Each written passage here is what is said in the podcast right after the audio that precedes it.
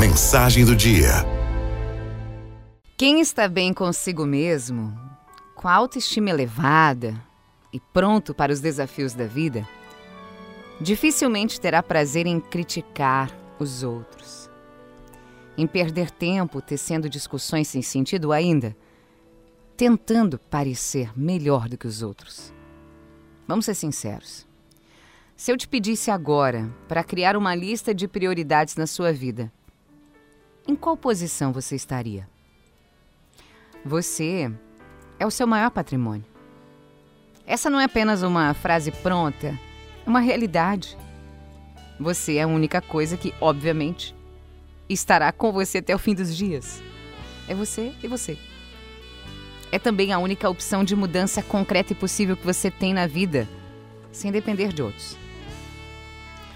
Quando nós estamos nos sentindo mal, para baixo, é normal que muitas áreas da vida comecem a virar uma confusão também. A vida financeira, então. São compras e compras que têm o papel de alegrar um pouco os momentos difíceis. Dívidas contraídas sem muito pensar. Dificuldade de encontrar um foco. Ei, vamos mudar um pouco o rumo dessas coisas? Corpo e mente atuando em conjunto. Quando eu passei por alguns momentos complicados na minha vida, eu descobri que o maior benefício que eu poderia trazer a mim mesma para me reconectar seria cuidar de mim. Isso significaria focar em dois pontos: o corpo e a mente, porque ambos atuam em conjunto.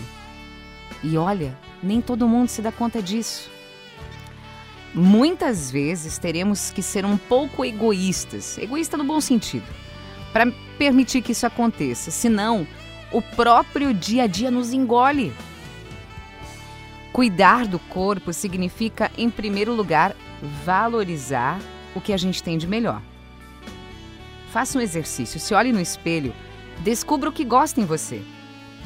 Se não estiver gostando de algo, então é hora de arregaçar as mangas e colocar os cuidados consigo mesmo como uma das prioridades da sua vida. Qualquer um pode fazer isso a qualquer tempo.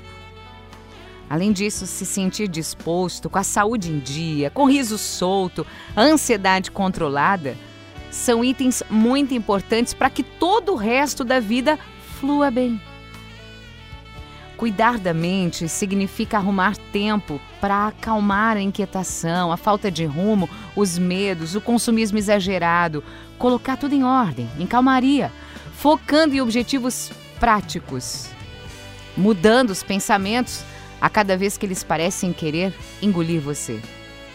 E ainda que você não se dê conta, olha só que interessante, quando você começa a cuidar do corpo, fazendo exercícios físicos, por exemplo, colocando-se metas, naturalmente recebe um auxílio poderoso para manter a cabeça em ordem. Priorize tempo com você. Não existe milagre. Para que possa cuidar de você, vai precisar constar como uma das atividades dentro da sua agenda. Você vai ter que se colocar como prioridade.